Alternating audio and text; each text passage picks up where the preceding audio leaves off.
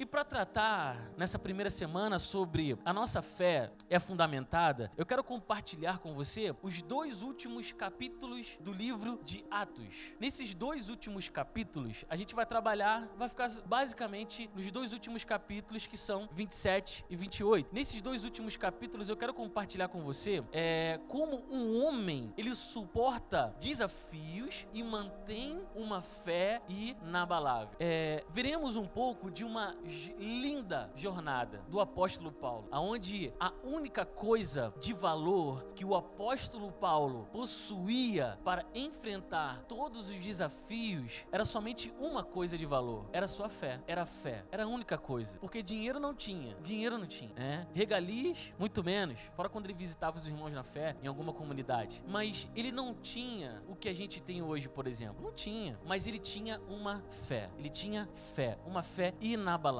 Quero aqui aprender com você como foi seu comportamento, como foi o comportamento de Paulo e o que sustentou Paulo diante dessa jornada. Como Paulo pôde manter uma fé inabalável quando tudo dá errado. Como que Paulo ele pode, ele pôde manter uma fé quando tudo dá errado. E hoje a gente vai ver o que um homem, quando sua fé está fundamentada, pode causar aqui na terra. Quando a nossa fé está fundamentada no invisível, quando a nossa fé está fundamentada em Cristo e somente em Cristo, ela sempre vai independer das circunstâncias. Sempre vai me sempre vai estar independente das circunstâncias. O que, que eu quero dizer com isso? É que as circunstâncias, os desafios, não vão definir o meu posicionamento, o posicionamento do meu coração. Mas quando eu tenho uma fé fundamentada em Cristo, independe das circunstâncias em que eu estou vivendo ou que eu viverei. Não digo isso como algo extremamente fácil, mas algo que é construído, principalmente em um lugar de devoção ao Senhor, em um lugar de intimidade com Cristo. O lugar de fé inabalável é um lugar aonde eu entrego o meu coração por completo a Cristo. É um lugar que eu cultivo todos os dias de forma constante, constante. A constância da minha entrega vai fundamentar a minha vida. Vai ser uma vida na rocha e não na areia. Jesus é a rocha, querido. Amém. E antes de continuar, eu quero compartilhar, pontuar com você quatro desafios que tinham potencial, claro, de parar Paulo ou qualquer um de nós, por exemplo. E vamos lá comigo em Atos capítulo 27, a partir do versículo 7. Vamos ler juntos. Atos capítulo 27, a partir do versículo 27, diz assim: Eu falei 7, né? Falei 7. É 7 mesmo, tá, gente? Amém. Eu pensei que eu tinha falado 17. Diz assim: Navegamos vagarosamente por vários dias e, depois de muita dificuldade, nos aproximamos de Senido por causa dos ventos contrários. Atravessamos para Creta, acompanhando o litoral menos exposto da ilha, de frente ao cabo de Salmona Versículo 8: Costeamos a ilha com grande esforço, até que chegamos a bons portos, perto da cidade de Lazéia. Havíamos perdido muito tempo, as condições climáticas estavam se tornando perigosas para a navegação, pois se aproximava o fim do outono. E Paulo tratou dessa questão com os oficiais do navio. Disse ele: Senhores, se prosseguirmos, vejo que teremos problemas adiante. Haverá grande prejuízo para o navio e para a carga, e perigo para a nossa vida. Mas o oficial encarregado dos prisioneiros deu mais ouvido ao capitão e ao proprietário do navio que Paulo, que a Paulo. Então, nesse primeiro desafio, a gente percebe claramente, lá no versículo 7, vagarosamente por vários dias eles, eles se movimentavam de forma muito desafiadora por muitos dias, aonde ventos contrários contrários também estavam contra o navio deles. Eles se movimentavam com grande esforço no versículo 8, por exemplo, e no versículo 9, perdido, havíamos perdido muito tempo. Eles perderam muito tempo. As condições climáticas estavam se tornando perigosas para a navegação, né? Então, é, o que que a gente percebe? Fica com esse desafio. Esse é um dos últimos dois capítulos. Esse é o primeiro desafio a partir do versículo 27, porque se a gente for olhar um pouco mais para trás, a gente vai encontrar muitos outros desafios. Mas aqui a gente já começa a ver a dificuldade de navegação que Paulo e toda a tripulação que estava naquele barco, eles já começaram a enfrentar. Amém? Segundo desafio, lá no versículo 14 do capítulo 27, lá no versículo 14, diz assim: "Mas o tempo mudou de repente, e um vento com força de furacão, chamado Nordeste, soprou sobre a ilha e nos empurrou para o mar aberto. Como os marinheiros não conseguiam manobrar o navio para ficar de frente para o vento, desistiram, deixaram que fosse levado pela tempestade. Navegamos pelo lado menos exposto da ilha, de uma pequena ilha chamada Cauda, onde com muito custo conseguimos içar para o bordo o, bo o barco salva-vidas, que viajava rebocado. Então os marinheiros amarraram cordas em volta do casco do navio para reforçá-lo. Temiam ser arrastados para os bancos de areia de Sirte, diante do litoral africano. Por isso baixaram a âncora flutuante para desacelerar o navio e deixaram que fosse levado pelo vento. No dia seguinte, como ventos com força de vendaval continuavam a castigar o navio, a tripulação começou a lançar as cargas ao mar. Versículo 19: No terceiro dia, removeram até mesmo parte do equipamento do navio e jogaram fora. A tempestade terrível prosseguiu por muitos dias, escondendo o sol e as estrelas, até podemos que perdemos todas as esperanças. Nesse segundo desafio, os tripulantes, ele não diz especificamente aqui, Lucas não diz especificamente quem, quem perderam as esperanças, mas eles já, já tinham perdido as esperanças de continuar. Nesse segundo desafio aqui, talvez muitos de nós também já tinham perdido as esperanças. Mas eu tenho certeza que aqui Paulo não tinha perdido nem um pouco as esperanças. Até porque Deus deu uma promessa para Paulo em Atos 18. Ele deu uma promessa para Paulo. A gente vai ver isso mais à frente. Então, nesse segundo desafio aqui, a gente já pode ver um cenário catastrófico, um cenário onde tudo está dando errado para a vida de Paulo. Onde o homem de Deus que recebeu uma promessa do Senhor para onde ele iria, estava tudo dando errado. E nesses momentos, talvez a gente se pergunta: cadê o meu Deus, né?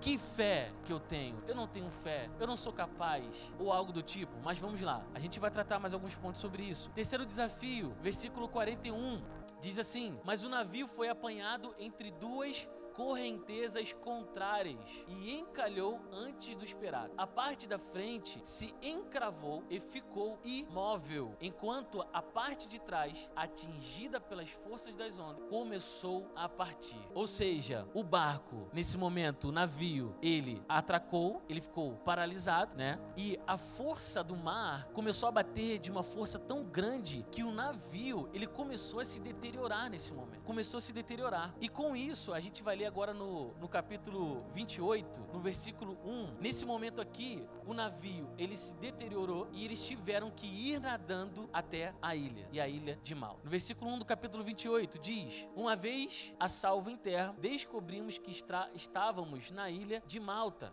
O povo de lá nos tratou com muita bondade. Por ser um dia frio e chuvoso, ficaram uma, fizeram uma fogueira na praia para nos receber. Enquanto Paulo juntava um monte de gravetos e os colocava no fogo, uma cobra venenosa que fugia do calor mordeu a sua mão. Agora olha como é que os habitantes reagiram. Quando os habitantes da ilha viram a cobra pendurada na mão de Paulo, disseram o quê? Uns aos outros: Sem dúvida, ele é um assassino. Embora tenha escapado do mar, a justiça não lhe permitiu viver. Foi a declaração das pessoas que viram aquilo acontecendo. Mas Paulo sacudiu a cobra no fogo e não sofreu mal algum. O povo dessa ilha associou o fato de Paulo ser mordido por uma cobra com algo que ele fez de errado no passado. E o que a gente aprende com, essa, com esse primeiro cenário aqui que acontece? Quantas vezes nós julgamos a vida e a, a nossa vida e a dos outros dessa mesma forma quando algo dá errado? Quando a gente se depara com algumas coisas dando errado, a gente é provocado a pensar que foi algo que eu cometi, né? E é óbvio que eu não estou dizendo de consequência de, de, de coisas ilegais. Se você matar, você vai ser preso. Não é disso que eu estou falando. Amém? Então, se está indo bem, é porque eu estou fazendo tudo certo. Mas se algo estiver indo mal, é porque eu fiz no passado algo errado. E a gente percebe aqui que o apóstolo Paulo, um dos grandes homens da Bíblia, escreveram grandes direções para grandes igrejas, estava dando tudo errado. O que nós aprendemos com isso? O modelo de Deus é diferente do nosso modelo de, de, de coisas que acontecem aqui na Terra. O modelo sobre como Deus trabalha aqui na Terra é diferente do modelo sobre o qual nós aprendemos que as coisas, como as coisas acontecem aqui, entende? Então, é, nós temos a tendência a associar uma fé eficaz quando tudo está dando certo e uma fé ineficaz quando as coisas estão dando errado. E esquecemos do versículo em Romanos que diz: todas as coisas cooperam para aqueles que amam a Deus. É difícil, é desafiador compreender o que Deus quer com as coisas que simplesmente estão acontecendo. É um desafio muito grande. Então, na Bíblia não está escrito que tudo dará certo àqueles que amam. Nesse primeiro cenário aqui, a gente percebe que a nossa fé, ela precisa ser cultivada pelo relacionamento que eu tenho com Deus. A fé do apóstolo Paulo, ela não estava fundamentada sobre um modelo de como acontecem as coisas que ele aprendeu na infância dele, que ele aprendeu até o encontro dele com Cristo. Amém, gente? Então a fé dele não estava fundamentada dessa forma. A fé dele estava fundamentada na palavra do Senhor. E o que, que a gente entende com isso? Que eu não posso mais entrar em mais em um ano vivendo ou reagindo pelo que eu vejo pelos olhos naturais, mas eu preciso entrar em um ano pelo que eu vejo pela fé, pelo que entendo pela fé, pela revelação da palavra de Deus para minha vida, pela fé, independente do que pode acontecer, independente do que está acontecendo, independente. E se tudo der errado, todas as coisas vão cooperar. E se tudo der errado, eu vou continuar. Amém? A gente precisa, querido, avançar para uma mentalidade de adultos na fé. A gente precisa amadurecer espiritualmente. A gente precisa mudar a nossa mentalidade e, e deixar de associar o visível com o invisível. A gente precisa entender que a gente se movimenta pelo que a gente não vê e não pelo que a gente vê com os olhos naturais. A gente precisa entrar no ano de 2024 com a mentalidade de homens de Deus, de mulheres de Deus, de pessoas maduras aonde a nossa fé, o nosso movimento vai estar fundamentado no que Deus disse para nós. Amém? Olha que interessante. Qual era a posição de Paulo durante toda essa jornada? Qual era a posição de Paulo? A posição de Paulo era o quê? De preso. Paulo estava naquele navio como preso, mas como detento, mesmo assim, Paulo prosperou. Foi luz aonde esteve, mas era um detento, né? É desafiador. Senhor, eu sou, tô preso, sou um detento. Como que a gente reagiria? Isso nos ensina, mais uma vez, que o modelo de Deus cumpre a sua palavra e, em grande maioria, é diferente do que imaginamos do que irá acontecer. Nós, no lugar de Paulo, estaríamos nos perguntando: Pai, o Senhor me deu uma palavra e está dando absolutamente tudo errado. Como como isso pode acontecer quando Deus vive, libera uma palavra de vitória para minha vida? Como isso pode acontecer? E a pergunta que eu quero te fazer é: você está preparado hoje para viver o modelo de Deus para sua vida? Por o ano de 2024? O convite que eu quero te fazer aqui nessa noite é subir de nível. O convite que eu quero te fazer nessa noite é se movimentar pelo invisível. Se movimentar em, com uma fé inabalável e fundamentada na palavra de Deus.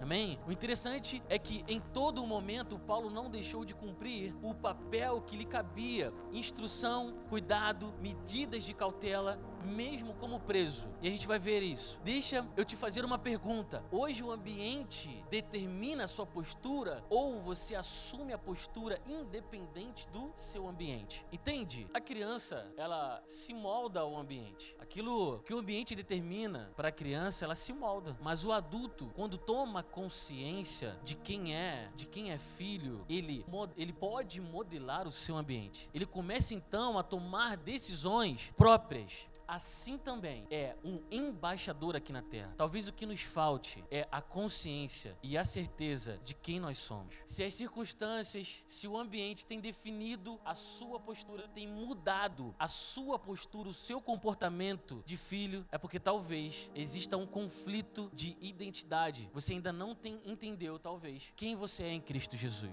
Ou não exista devocional relacionamento com Deus. Precisa ver a partir de hoje, amém? Em nenhum momento encontramos Paulo Paulo duvidando do que Deus falou a ele. Se tudo estiver aparentemente dando errado, você duvidaria que Deus está com você ou que Deus falou com você? Porque a gente entra nessa crise, né? Tá tudo dando errado, será que Deus falou comigo? Será que Deus me deu uma palavra? Tá tudo dando errado? Será que de fato foi Deus? Paulo usou todos os seus recursos para expandir o reino de Deus, que era a fé e a palavra de Deus. Amém? Eu quero compartilhar com você para a gente caminhar para o final aqui algumas atitudes de Paulo que refletia uma fé fundamentada ou fundamentos da fé de Paulo. O primeiro ponto que eu quero compartilhar aqui é que não fazia nenhuma, Paulo não fazia nenhuma declaração de insatisfação. Lá em Atos 27, 23 e 24, a gente percebe que diz assim: Pois ontem à noite um anjo do Deus a quem pertenço e sirvo se pôs ao meu lado e disse: Não tenha medo, Paulo, é preciso que você compareça diante de César. E Deus, em sua bondade, concedeu proteção a todos que navegavam com você, né? Então, a gente percebe aqui algo interessante. Qual foi o momento que Paulo disse que estava com medo? Nenhum. Paulo, o apóstolo Paulo não falou que estava com medo, mas Deus envia um anjo para consolar Paulo,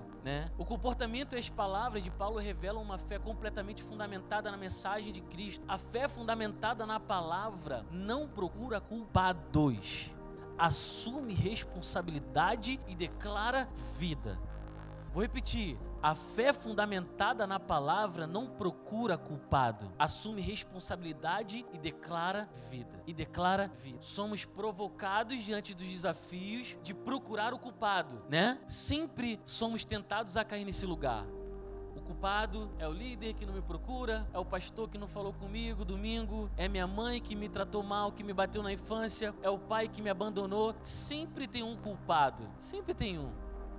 Mas e que tal a partir de hoje a gente assumir responsabilidade e escrever a história que Deus prometeu para você? Amém, queridos? A gente precisa sair e, e negar a história de, do que fizeram com a gente. A gente precisa entrar agora e assumir a responsabilidade do que a gente vai fazer com o que Deus entregou para nós. A gente tem que chegar para nossa liderança, queridos, e mostrar a solução. Ó, oh, querido, eu tô vendo isso, mas olha, tem solução e parar de ah, que você e você e quem, quem, quem. Sabe, querida, a gente precisa parar de depender das, do que as outras pessoas fazem e assumir a responsabilidade da nossa vida. Amém? As declarações de Paulo eram sempre com um propósito de progresso. De novo, as declarações de Paulo, Paulo eram sempre com um propósito de progresso. As suas declarações geram progresso? Geram progresso? Segundo ponto, Paulo com constantemente estava dando direção no meio do cenário caótico. Olha que cara, um prisioneiro, um detento. Capítulo 27, versículo 22. Mas tenham um bom ânimo, o navio afundará, mas nenhum de vocês perderá a vida. Pois ontem à noite, Paulo falando, tá? Pois ontem à noite um anjo do Deus, a quem pertenço e sirvo, se pôs ao meu lado e disse: Não tenha medo, Paulo. É preciso que você compareça diante de César. E Deus, em sua bondade, concedeu proteção a todos que que navegavam com você. Portanto, tenham bom ânimo, creio em Deus,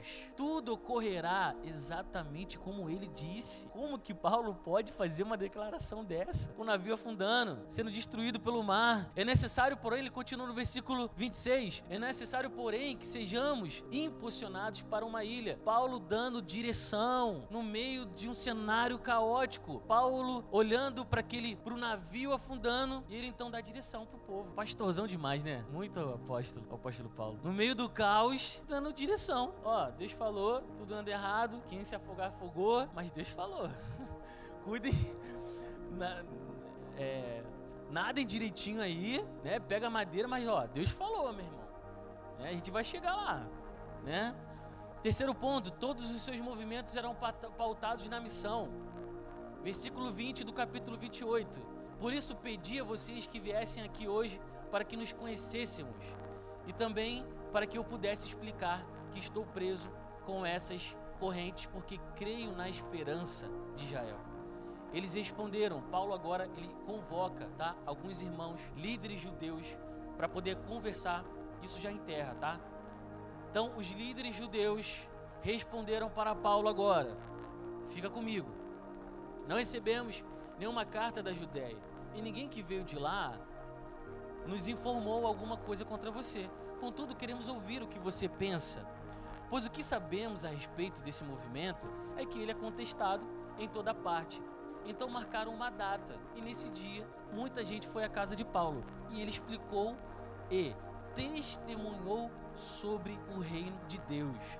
E desde cedo até a noite procurou convencê-los acerca de Jesus com base na lei de Moisés e nos livros dos profetas. Paulo, nesse momento, ele estava falando com os judeus. E ele passou então o dia inteiro, marcou com os líderes judeus. Ah, eu quero conversar com vocês, porque não tem nada contra mim. Eu quero passar o dia com vocês, testemunhando o que Deus tem feito na minha vida e da palavra de Deus. Quero compartilhar com vocês. E, e sabe o que isso é, queima no meu coração? Paulo tinha acabado. É claro que a, aqui não está dizendo exatamente o tempo que isso levou, mas ele tinha passado por um momento complicado. Pelo menos para gente hoje, né, muito Nutella, um momento muito complicado. E Paulo simplesmente, não, eu vou continuar com o propósito que Deus tem para minha vida. Eu vou continuar avançando. Eu vou então montar uma estratégia para passar o dia inteiro com os líderes judeus. Amém? Então ele continua, o movimento de Paulo era pautado na missão dele, era pautado na missão dele. Último ponto, que é o quarto. Paulo estava sempre em comunhão. Atos capítulo 27, 34 ao 37 diz: "Por favor, comam alguma coisa agora. Isso ele estava no navio, tá? Para, o seu, para seu próprio bem. Pois nenhum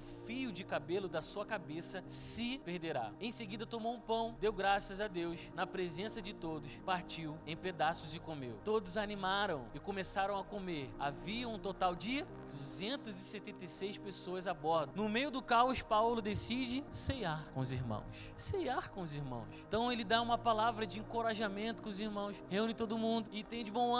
Tem de bom ânimo. Nem um fio de cabelo da sua cabeça se perderá. Tem de bom ânimo. E ele pega então pão, dá graças a Deus na presença de todos e começa a partir o pão. Lembra muito a multiplicação. Não diz quantos pães tem, né? Mas eu não posso dizer que foi uma multiplicação, porque eu não sei quantos pães teve. Mas aqui a gente pode ver claramente que Paulo se preocupava com comunhão. Então, queridos, voltando ao que eu comecei dizendo, a comunhão, ela não pode ser uma consequência da minha agenda. A agenda precisa ser uma consequência da comunhão que eu tenho com os meus irmãos. Faz sentido? A agenda ela precisa ser consequência da minha paixão por estar junto com os meus irmãos. Se não existe isso, se não existe esse lugar, querido, o que eu estou falando aqui não é minha opinião, é Bíblia. A gente está lendo aqui os dois últimos capítulos de Atos. É, foi uma preocupação no meio de uma catástrofe para o apóstolo Paulo estar com os irmãos, partir o pão, encorajar os irmãos. Qual foi a última vez que você encorajou o seu irmão? Qual foi a última vez? Davi já está ali encorajando Felipe. Age rápido.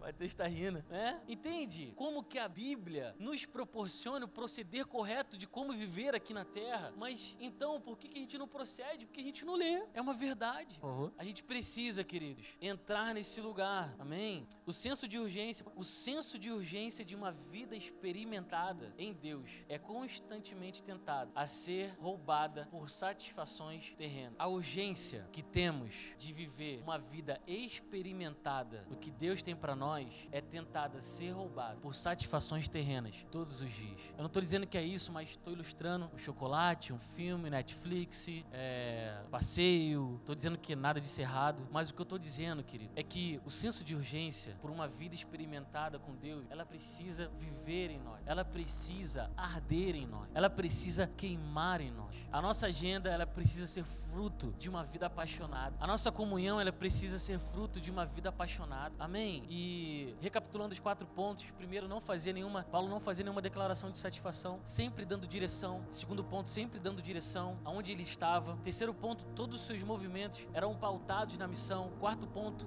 sempre em comunhão. Agora, olha que interessante, os dois últimos versículos do capítulo 28 do livro de Atos.